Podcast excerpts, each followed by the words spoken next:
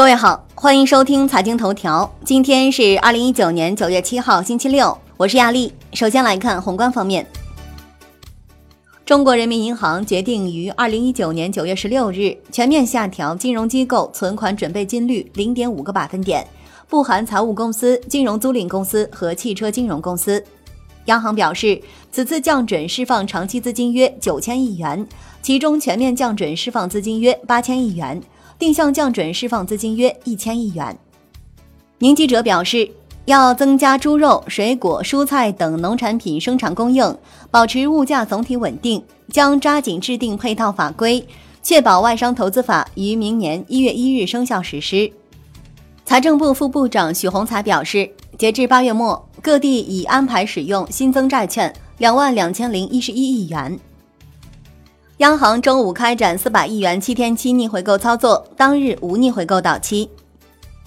国内股市方面，上证指数涨百分之零点四六，连续五日收涨，周涨近百分之四，创逾两个月最大单周涨幅。深证成指涨百分之零点四一，周涨近百分之五，创五个月最大单周涨幅。创业板指涨百分之零点一九，周涨超百分之五，创六个月最大单周涨幅。北向资金净流入八十五点二三亿元，连续七日净流入，本周合计净流入两百八十亿元，刷新去年十一月以来最大单周额度。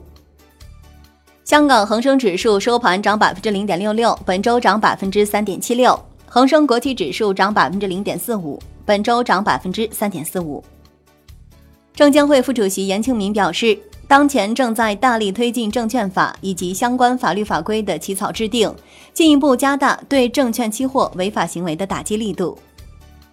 股转系统总经理徐明表示，新三板市场投资者五百万元适当性门槛很难适应目前新三板市场发展的需要，到了非改不可的程度。产业方面。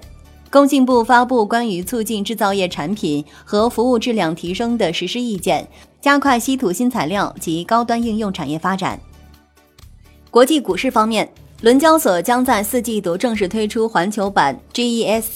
为投资者提供非伦交所上市股票的交易渠道，将支持八十只美股或存托凭证，其中包括阿里巴巴、京东、新浪、微博等三十只中国概念股。债券方面。国债期货窄幅震荡，小幅收涨。十年期主力合约涨百分之零点零三，五年期主力合约涨百分之零点零五。外汇方面，在岸人民币对美元十六点三十分收盘报七点幺二四三，较上一交易日涨二百一十六个基点，本周累计上涨二百零九个基点。人民币对美元中间价调贬三个基点，报七点零八五五，本周累计调升二十四个基点。前一交易日人民币对美元中间价报七点零八五二。以上节目内容由万德资讯制作播出，感谢您的收听，明天再见喽。